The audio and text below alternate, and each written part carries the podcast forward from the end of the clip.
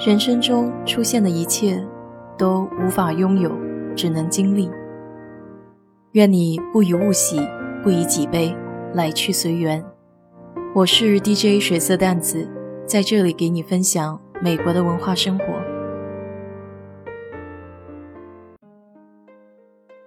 如果不是巴菲特生活在奥马哈，可以说这个类似国内的四线小城市。几乎是无法引起任何人的注意。当然，牛排也是奥马哈的一大亮点。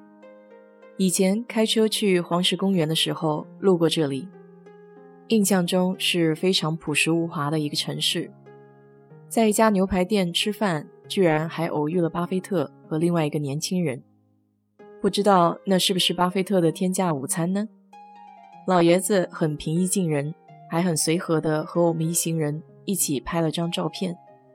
有人曾经问过巴菲特为什么不去大城市住，他说他觉得在这里生活非常的幸福。以前在华盛顿和纽约这样的大城市也住过，但是奥马哈不同，只有这里才是他的家乡，给他家的感觉。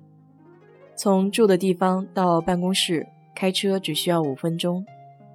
自己的那套房子已经住了五十三年，在办公楼里也已经待了五十年。这些随着岁月积累下来的点点滴滴，对他来说更为珍贵。奥马哈这个地方虽然是 Nebraska 州人数最多的城市，但它并不是首府或省会。在19世纪淘金热的时期，这个城市是西进淘金者的中转站。也因此，当地的经济蓬勃起来。到了二十世纪，当地的畜牧业发达起来，养牛也成了 Nebraska 州最大的产业之一。有种说法是，Nebraska 的牛比人还要多。再加上作为联合太平洋铁路的起点，铁路、公路交通枢纽更是加速了奥马哈的经济发展。全美有五家肉类包装厂。其中四家就是位于奥马哈，全市有一半的劳动力是从事肉类加工。二次大战以后，奥马哈开始转型，有四十多家保险公司在当地设立了总部。与此同时，肉类加工业开始衰落，相关的职位一共流失了将近有十万个。在往后的数十年里，原来的工厂旧址纷纷被改造。成为新式的商业大厦或是购物中心。不过，在这其中有一家工厂却屹立不倒，至今依然在肉类产品界赫赫有名，那就是奥马哈牛排。我以前一直以为奥马哈牛排指的是奥马哈的牛排非常出名，没曾想这也是一家企业的品牌，还是一家百年家族老店。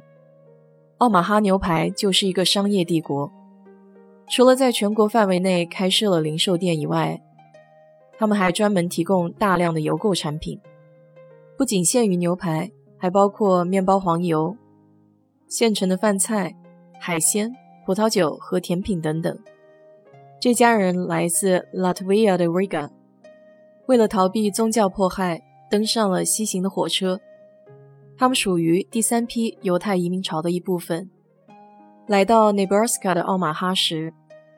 看到了大片的农场，他们觉得这里很像自己的故乡，于是就在那里定居了下来。父子俩开始从事他们唯一了解的肉类业务，在一家家庭肉店干了很多年的屠夫。一九一七年，他们终于攒够了钱，买下了一家建筑公司，放上了一台冷冻柜之后，他们正式将公司的名字改名为 Table Supply Meat Company。一家肉类加工厂，这也就是奥马哈牛排的前身。为什么奥马哈牛排这么出名呢？它之所以好吃，除了原材料拥有迷人的大理石纹理之外，还因为他们都采用了一种叫 dry aged 干式熟成的方法来处理牛肉。干式熟成是公认的保持牛肉品质和口感最佳的保存方法。简单来说，就是在新鲜牛肉从牛身上切割下来以后，立刻进行分割，去除杂布。甚至在牛肉还有余温的时候放入无尘室，并保持一定的湿度和温度，将牛排存放至少七到二十四天风干。这个过程使牛肉的颜色变深，牛肉的结缔组织软化，同时又由于部分水分的蒸发，而令牛肉的肉味更加醇厚。其实牛排也是一个相当有讲究的话题，有空的时候可以跟你深聊一下。再来说说奥马哈，这个名字的含义是逆风而上的人们。这座城市也确实拥有这样的气质。这是一个将旧事物变成新潮流的地方。牛仔也可以是独立的摇滚歌星。在这里，你前一分钟还在看美洲印第安人的仪式，下一刻就可以去参观啤酒厂。被土地投机商发现的奥马哈，保留了那种原始西部开发的探索精神。如果有机会的话，你也来尝尝奥马哈牛排，体验一把巴菲特喜爱的小镇生活吧。好了。